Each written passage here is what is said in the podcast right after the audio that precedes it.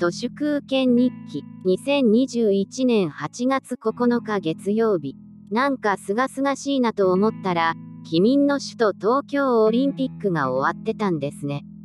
オリンピックもそのうちフォーミュラ1、つまりは F1 みたくダゾーンでしか見られなくなるんだゾーンと思います。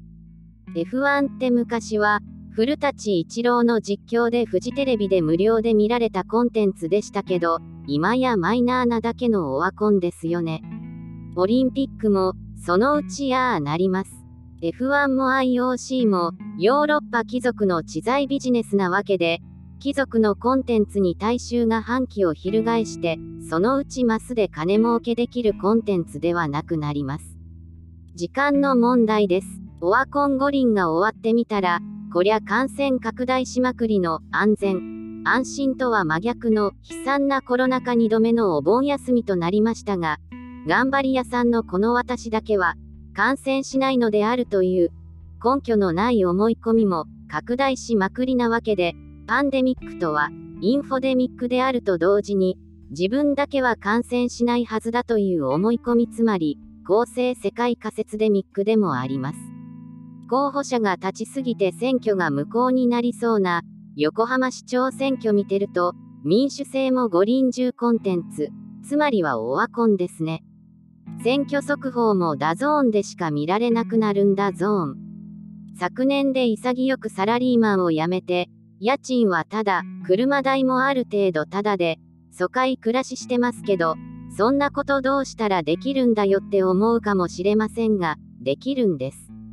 太陽エネルギーや井戸水、雨水を活かしながら、生活排水も最小化して、プラスティックもできるだけ消費しないようなライフスタイルに、3年くらいでトランスフォームしようと思っています。いわばハイテクな北条機です。己の頭の中に暮らし、他者とのネットワークをできるだけまばらにする。その上で、飯を食うこと、排泄すること、眠ることなどをテックを使ってできるだけオフグリッドにしていく、そんなビジョンです。他社とのネットワークをまばらにするために、エタノールフリー、ソーシャルメディアフリー、マスメディアフリーを実現します。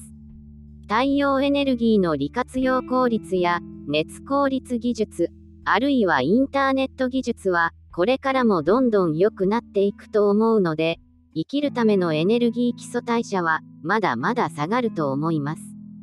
起きて1錠、寝て半錠、エタノールに毒されない頭と体で、毎日を楽に楽しく暮らす、そういったビジョンでやっています。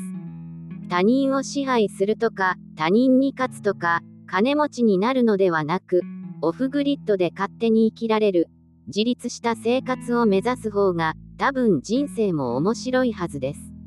以上、本日も最後までありがとうございました。人の行く裏に道あり花の山。